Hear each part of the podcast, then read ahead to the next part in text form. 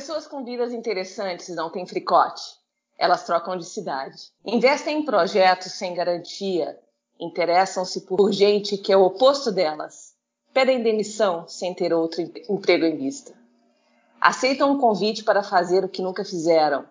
Estão dispostas a mudar de cor, de prato predileto. Começam do zero inúmeras vezes.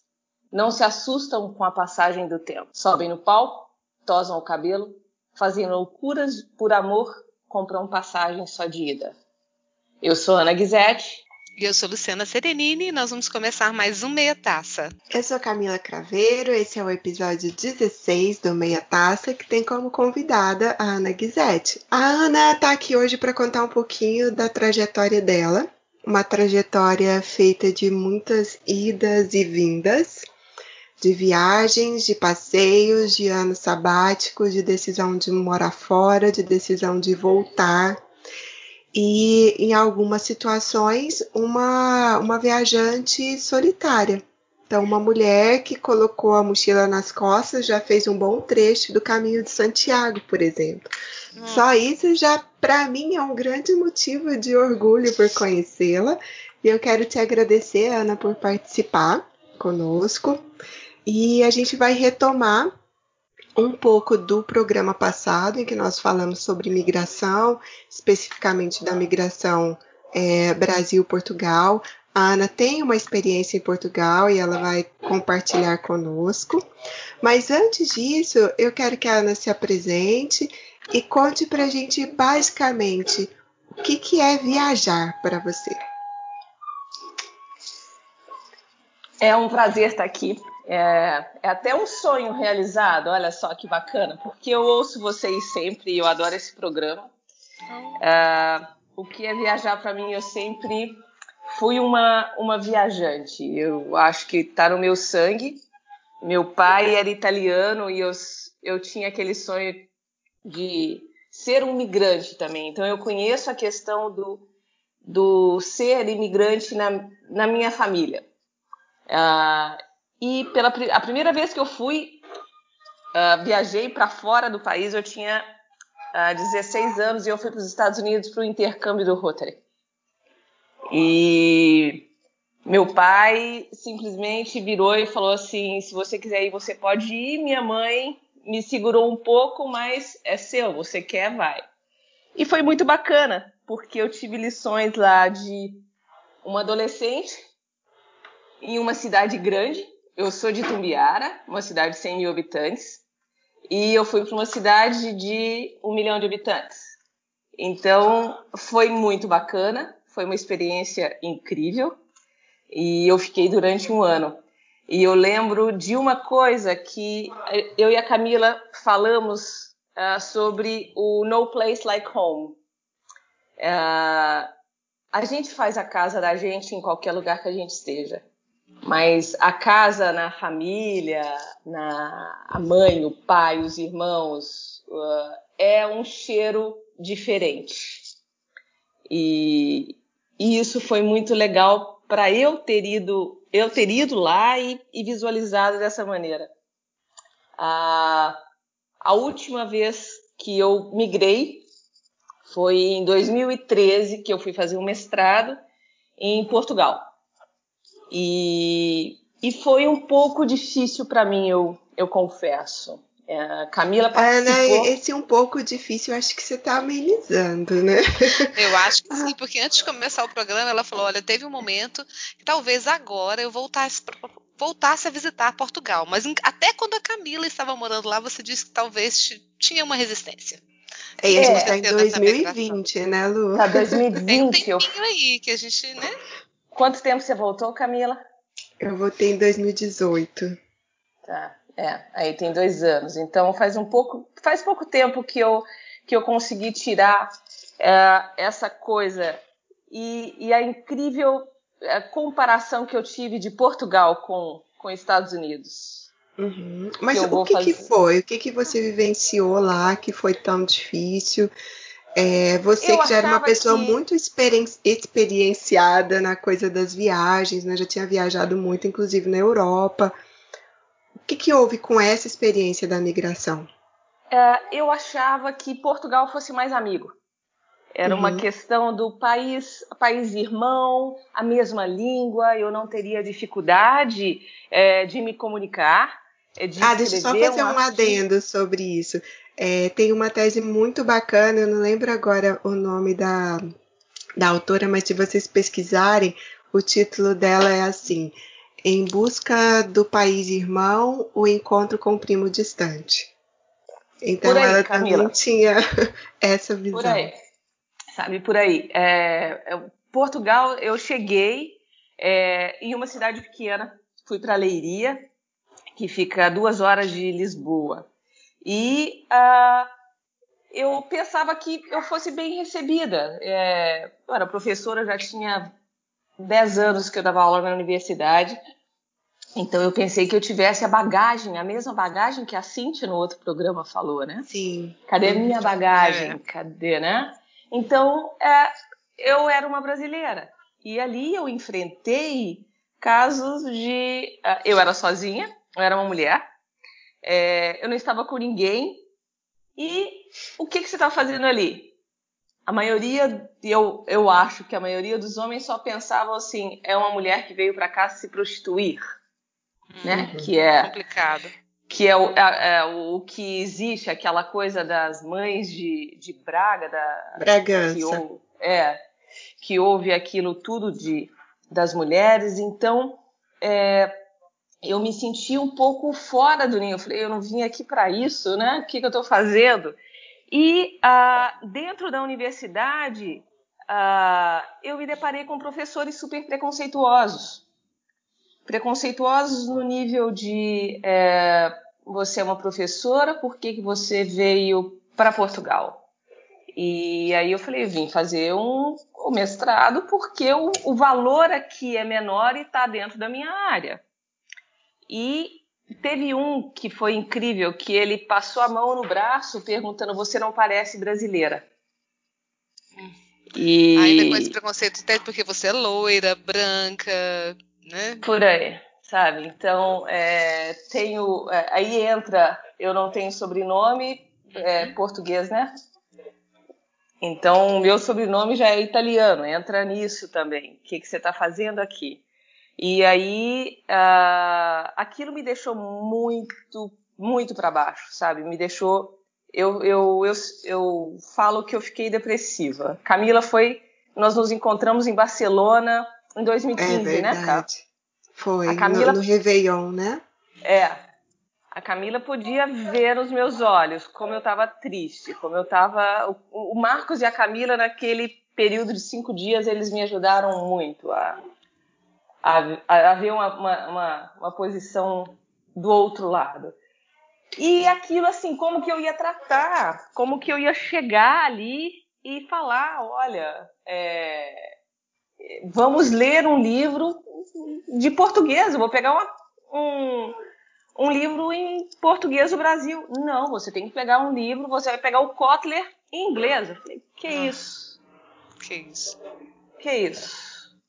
Então, é, pessoas que, que, que, são, que, é, que são interessantes para mim, que têm uma bagagem muito grande de nomes dentro do marketing no Brasil e que eles, esse não vale, esse não é relevante. E, e bem, esse, esse professor me ensinou a ficar calada, né? Ah, Também é ensinamento, né, ah, Ana? Foi um ensinamento grandioso, sabe? Porque eu estava em salas, eu era a única estrangeira, é, e ele e eu dava aula é, da, da, da, disciplina dele e ele falou um negócio, eu levantei a mão e falei, professor, uh, pode repetir, por favor? Eu não compreendi. E ele disse, claro que você não compreendeu, você uh, não fala o português, você fala o brasileiro. Meu Deus. Nossa, aquilo me doeu, me doeu no fundo do, da minha alma. Hum. Bem, aí eu não falei nada. E na hora do intervalo, todos os alunos, mas Ana, por que você não falou? Por que você não retrucou? É... E eu falei assim, vocês que têm que falar. E a outra coisa interessante foi que quando ele repetiu, eu fui e falei, falei um, derrubei o que ele repetiu com um case do cartão Visa. E ele pegou, virou vidro de uma brasileira caloteira como você. Pode Meu acontecer. Deus! Aí eu, Que oi! loucura. Então Que foi, loucura. E é tão Foi um estranho, né? silêncio. Porque a gente nunca espera que a universidade, que é o lugar da, do exercício, teoricamente, da diversidade, da alteridade, é, a gente se depare com esse tipo de situação, né? não. Com esse tipo de mestre, né? E ainda nesse nível, É. né? O mestre de um, que está, está dando aula para professores, para mestre, é uma loucura. Mas é um E- ranço ainda colonial muito forte Hum. lá, sabe? A coisa do somos colônia, somos menores. É, o que a Ana falou, a gente não tem nada na bagagem para acrescentar, para oferecer. É, é um teste muito difícil. Muito. Mas eu acho que você também citou passar isso, Camila. Você, eu não vejo, nunca vi você comentar isso com esse olhar que a Ana comenta, assim, claramente a experiência dela parece que foi uma experiência muito ruim, né? Mas Uhum. você não, mas eu, eu me lembro de um dia numa conversa nossa, você chegar a comentar que também em alguns momentos você sugeriu alguma bibliografia que era bibliografia de autores brasileiros e foi dito para você que não era muito bacana. Ou eu tô enganada? Não, Lu, na verdade, assim, eu tive é, algumas recomendações, digamos assim, no sentido de não utilizar as traduções brasileiras. Então, sempre que eu fosse buscar tradução, primeiro era melhor buscar a obra no original. No inglês, no espanhol, para mim ainda era fácil, né? Relativamente fácil. No francês, não. Mas quando fosse para buscar então a tradução que não fosse do português brasileiro, como eles Você não chamam, acha isso um né? traço muito grande de preconceito também, gente? Muito, é, Muito. é, envolve questão de raça, né? É muito colonial. Eu dei muita sorte, eu considero assim, porque a universidade para a qual eu fui, que é a do Minho, ela recebe muitos estudantes estrangeiros e a minha orientadora ela trabalha dentro dessa perspectiva intercultural. Então, está acostumada a lidar mesmo com a questão de preconceito, de xenofobia, do racismo. Então, com ela, no grupo dela, que é um grupo de comunicação e diversidade, nunca tive, não tenho nada a queixar. Mas, é, fora desse ambiente, em algumas outras universidades, quando fui é, apresentar a parte do trabalho, alguma coisa assim, sentia. Mas eu confesso que nunca foi no grau é, tão latente como a Ana experimentou. E a Ana acabou sendo o estudo de caso para mim. Ela que me despertou para esse olhar e essa curiosidade científica de entender né, o fenômeno. E aí todo o problema de pesquisa da minha tese e o pontapé inicial foi muito por causa dela. E aí eu tenho que agradecer, Ana. Eu sei que o Ah. motivo não foi feliz, mas se transformou, tá vendo, em alguma coisa positiva academicamente. Ó, eu, eu- você não sabe o orgulho que eu tenho, porque eu te- eu- quando você disse que, que esse fio você puxou e criou a sua tese e que, e que foi linda, maravilhosa, assim, eu, é, em todos os momentos eu falo, é, eu saí de lá é, com você. Uhum. Você foi, você foi as minhas mãos na minha tese, porque eu abandonei a, a- o mestrado. Eu, eu não tinha vontade mais de escrever. Então, Como ter vontade de escrever nessa situação? É, então aquilo ali é, me levou para um lado de reflexão, para um lado de buscar a, a home. I want to be home. Uhum. É, eu me vejo um pouco agora é, na mesma situação do ET, Call Home. Então, Boa, boa metáfora. é, um, é um pouco disso, e até incrível que ah, com isso que aconteceu, eu lembro que eu, eu tenho ainda família que mora na Itália. E, e foi Páscoa, então a gente tinha a quarta da Páscoa, né? E eu virei e falei assim: opa, eu preciso sair daqui, porque eu preciso estar na Páscoa, que é uma data importante para mim, eu preciso estar perto de quem eu amo. E com, com a minha família na, na Itália, eu tenho convivência muito pouca, porque eu, eu os vi quatro vezes na vida. Uhum. É, e aí eu virei, só liguei pro meu primo, falei assim, vocês ficarão aí na, na pasta? Sim, tô indo para aí.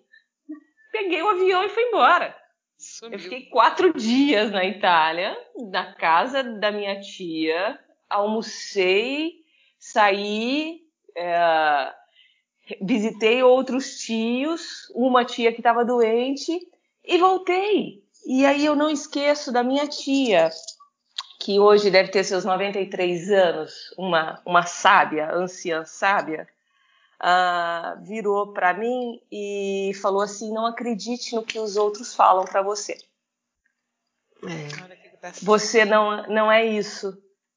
Então, releve, fique em silêncio. Aí eu falei: oi? Então, aquilo ali, o. É, não ligue para o que os outros fazem, não acredite no que os outros falam para você, o que, que você é. Então eu não era aquilo ali, sabe? Eu não era uma brasileira caloteira. Uhum. E, e, é, e, o meu ficar calada dentro da universidade é, foi muito bom, porque a coordenadora veio conversar comigo depois. E a coordenadora, eu gostava muito dela como professora. Era, ela tinha uma, uma didática muito boa, ela era aberta ao, ao, Brasil, ela era aberta, ela sabia da, da, qualidade que a gente tinha como marketing muito maior do que do que Portugal. Ah, sem dúvida. Com certeza.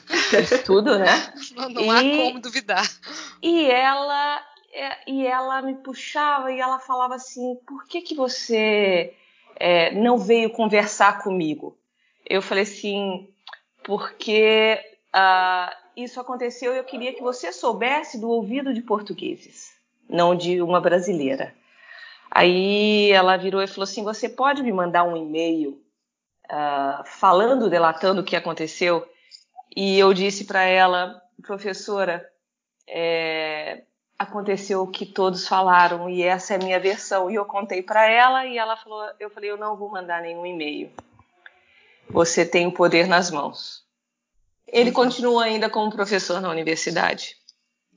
Eu não sei se continua, não sei se continua fazendo a mesma coisa. E eu soube que ele fez com outra uh, com outra aluna que não é que era portuguesa. Ele fez a mesma situação. Então ele já não era ele já era um repetente é, não com, com uma estrangeira, mas com uma mulher.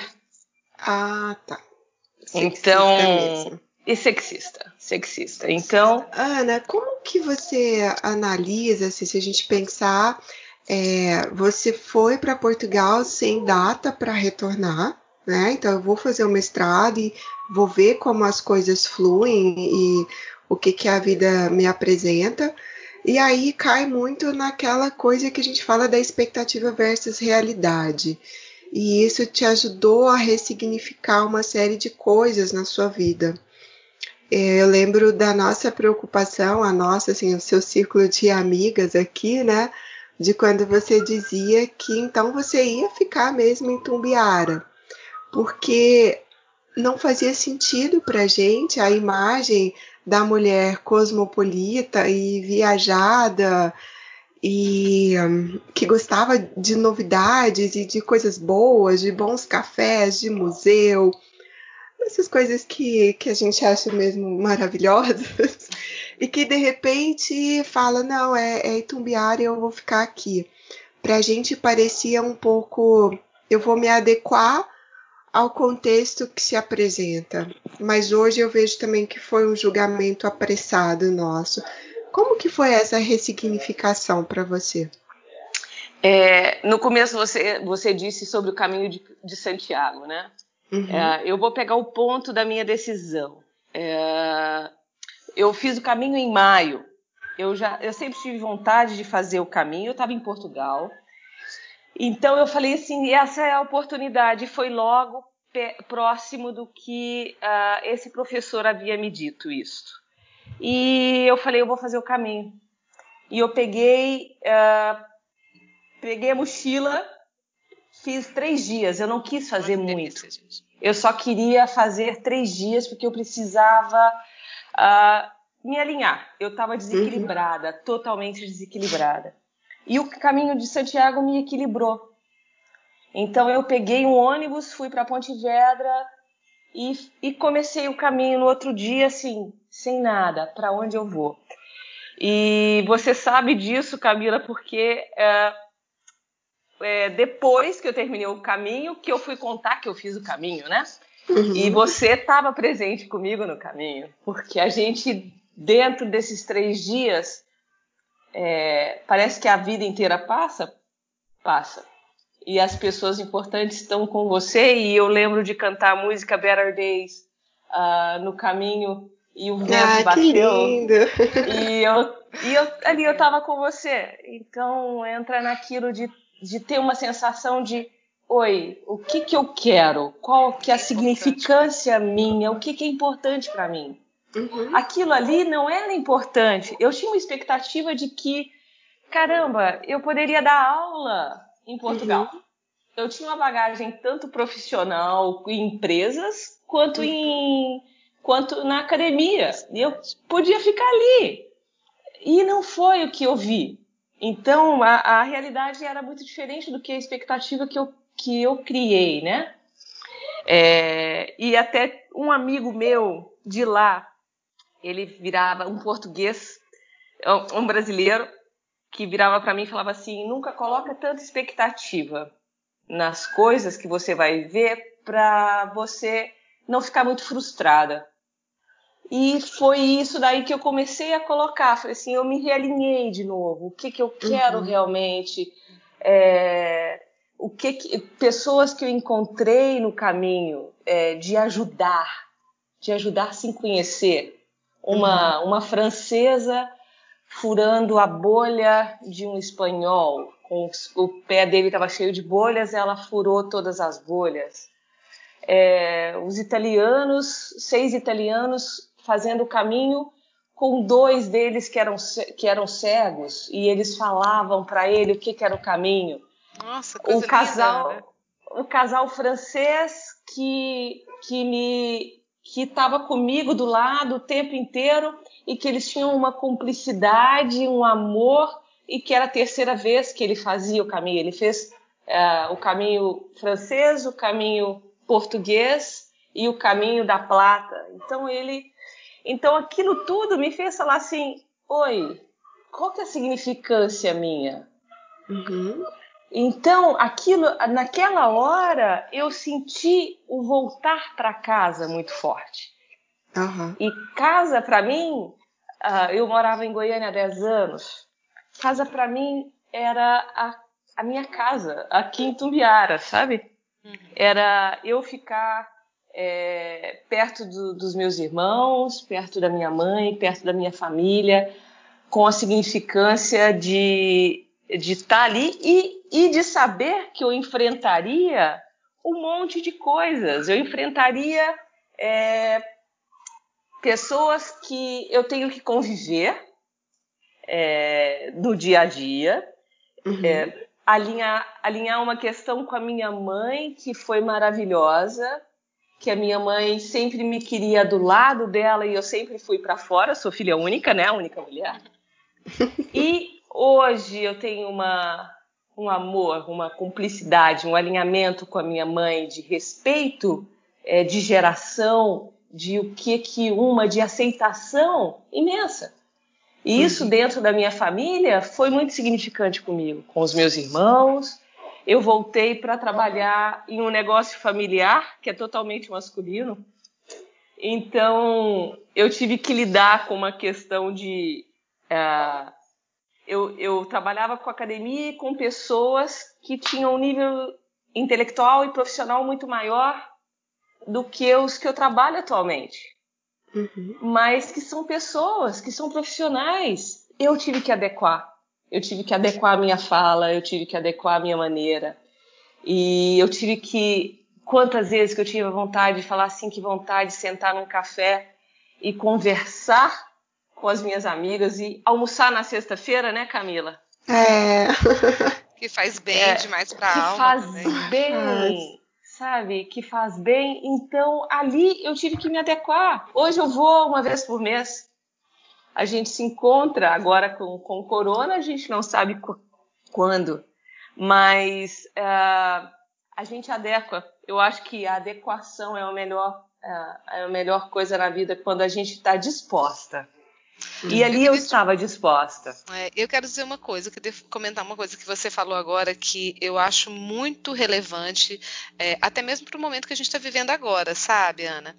Você falou uma série de. Eu acho que a maturidade também, e ela também não vem só com a idade, ela vem com as experiências que a gente vai construindo durante a vida. Então você contou uma série de experiências, de motivações. Você é filha única, não, é a única mulher, né? É. É, e tem uma família que também te empurrou, te, empurrou, te aceitou que você viajasse, fizesse as suas experiências e tal, tudo mais. E você gosta disso, né? Teve paixão por isso, gosta claramente.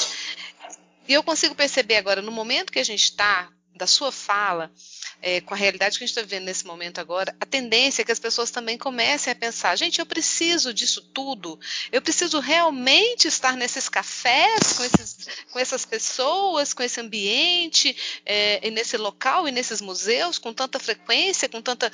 Isso tudo realmente está fazendo bem para minha alma? É isso bem? Eu, eu tenho isso muito vivo em mim, que nós vamos sair desse momento que a gente está vivendo agora com menos é, necessidade de estar exposto a tudo que é de fora. E talvez voltar para um caminho de introspecção, que não, não quer dizer que a gente vai retirar isso que você vai conhecer, da curiosidade, do novo, do diferente, mas talvez com um olhar com, esse, com menos valor para isso tudo também. Porque a gente coloca metas muito. Eu preciso viajar para tais países assim, assim, assado. Eu preciso fazer isso, eu preciso fazer aquilo. Como se isso fosse a única meta de felicidade em determinados momentos, aquilo que está próximo de você, você talvez não dê com tanto valor. Eu, eu percebo que a gente talvez vai ter que fazer uma reconexão muito maior para esse Sabe, tipo de valor que você colocou. É, o, o Lu, o ser, é. o ser é muito gostoso, sabe? É, é muito gostoso você sentir, você sentir o outro, você sentir a fala do outro, é, você e não ter você sentia aquele lugar. Eu lembro que quando eu fui ah, em Roma pela primeira vez, eu coloquei a mão no Coliseu e eu chorei. eu chorei.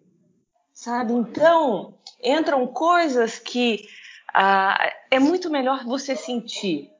Você sentir o vento, você sentir ah, o toque de um amigo, é, de tudo, sabe? De um abraço o que está fazendo falta? um tem, né? abraço. Né? Exatamente. Agora, será que o valor de ter que. Eu, nossa, eu moro aqui em Portugal, dou aula na universidade tal, e, e etc. Todos esses valores, esses, esses um tanto de, de assinaturas que a gente dá para. Nossa, ela é professora da universidade tal, não sei onde, isso no exterior. Será que ela está feliz ali? Será que ela está feliz sofrendo aquele tanto de dificuldade, às vezes, de se relacionar com pessoas que não aceitam, que são preconceituosas, que são sexistas.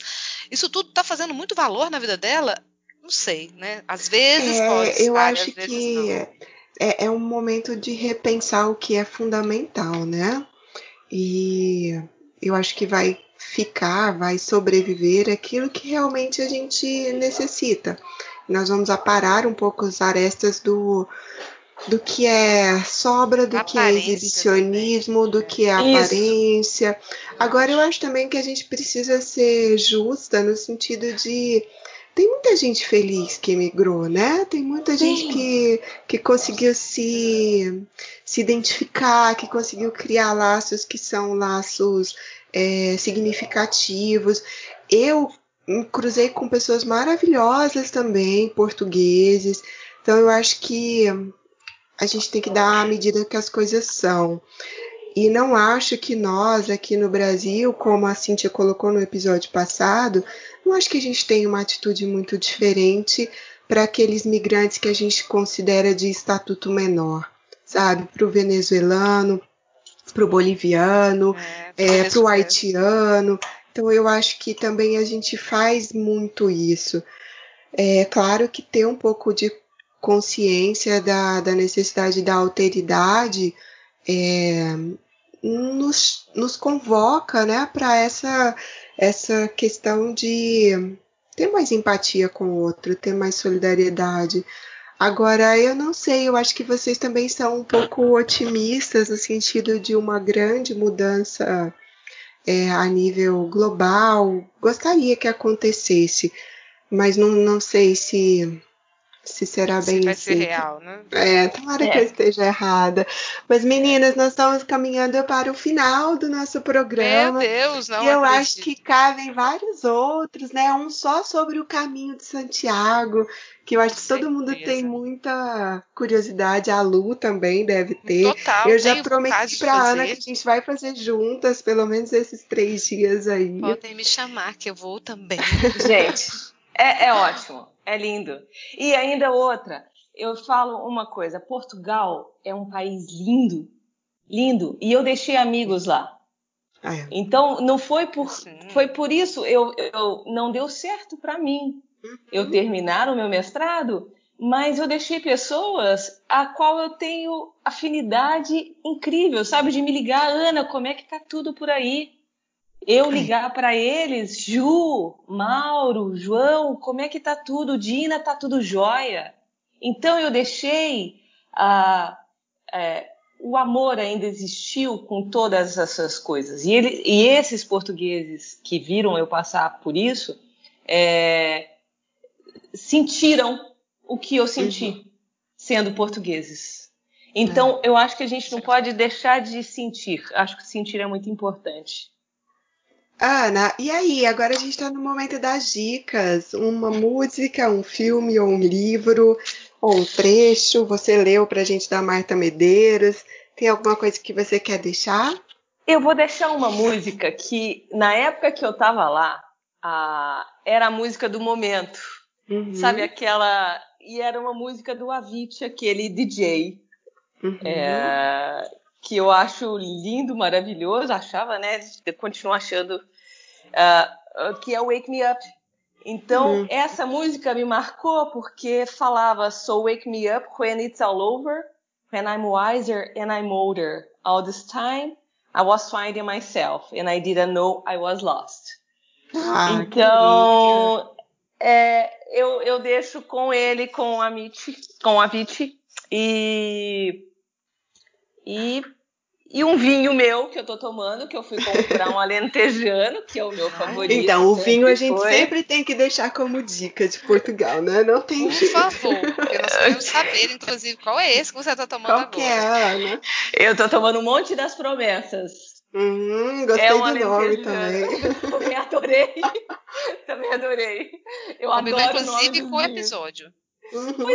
Uhum. Pois é. Né? E promessas Casou. de coisas boas virão. Boas. Né? Namastê, namastê. Namastê. Namastê. É, eu vou deixar o trecho de hum, uma, um texto do Saramago, vou ler para vocês aqui rapidinho, porque eu acho que tem a ver com essa coisa mesmo da migração. E eu lembro que eu tive contato com ele quando eu fui na casa, na fundação do, do Saramago, que é um lugar Lindo. Lindo, muito especial para mim lá em Lisboa. É, desde a entrada, né, onde tem Casa dos Bicos, né? é, a Casa dos Bicos, onde tem aquela, aquela árvore e tudo que tem lá dentro da memória dele. Então vou ler para vocês, chama Histórias da Imigração. Que atire a primeira pedra quem nunca teve nódoas de imigração a manchar-lhe a árvore genealógica. Tal como na fábula do lobo mau que acusava o inocente cordeirinho de lhe turvar a água do regato onde ambos bebiam, se tu não emigraste, emigrou teu pai. E se o teu pai não precisou de mudar de sítio, foi porque o teu avô, antes dele, não teve outro remédio que ir, de vida às costas à procura do pão que a sua terra lhe negava. Muitos portugueses morreram afogados no rio Bidassoa quando, noite escura, tentavam alcançar a nado a margem de lá, onde se dizia que o paraíso de França começava centenas de milhares de portugueses tiveram de submeter-se, na chamada culta e civilizada Europa de além Pirineus, a condições de trabalhos infames e a salários indignos.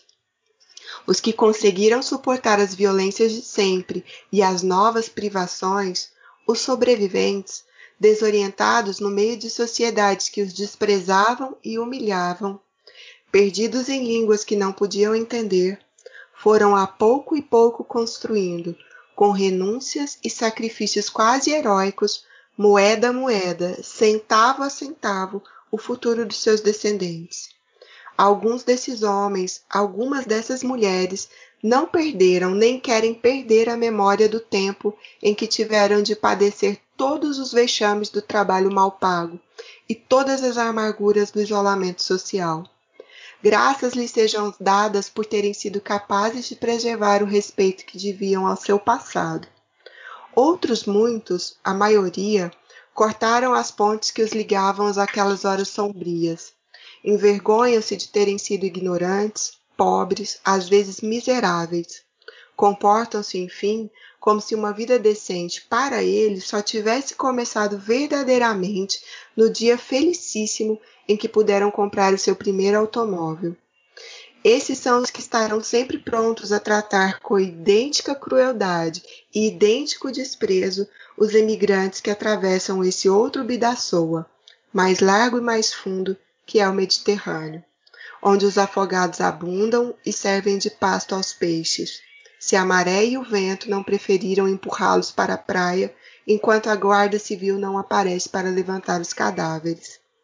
Os sobreviventes dos novos naufrágios, os que puseram pé em terra e não foram expulsos, terão à sua espera o eterno calvário da exploração, da intolerância, do racismo, do ódio à pele, da suspeita, do rebaixamento moral. Aqueles que antes havia sido explorado e perdeu a memória de o ter sido, explorará. Aquele que foi desprezado e finge tê-lo esquecido, refinará o seu próprio desprezar. Aquele a quem ontem rebaixaram, rebaixará hoje com mais rancor. E ei-los todos juntos a atirar pedras a quem chega à margem de cada bidaçoa, como se nunca tivessem eles emigrados, ou os pais, ou os avós, como se nunca tivessem sofrido de fome e de desespero, de angústia e de medo. Em verdade, em verdade vos digo, há certas maneiras de ser feliz que são simplesmente odiosas. José Saramago. Que é o mestre, o que né? dizer, né? O que falar depois de ouvir isso? Acho que é melhor a gente encerrar por aqui, né?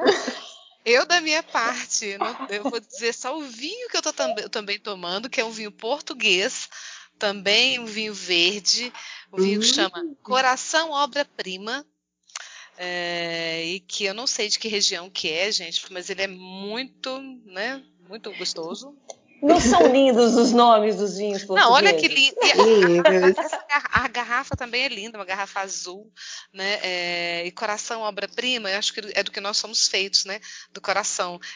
Esse trecho que a Camila leu é impossível não tocar o coração da gente, né? Não. Pensar em todo do que nós somos feitos aqui no Brasil ou em qualquer país, né? Muito raramente nós vamos encontrar um país que não tenha sido feito de pessoas que migraram, né? Que deixaram um local para ser acolhidos em outro, enfrentar todas as dificuldades de um outro local.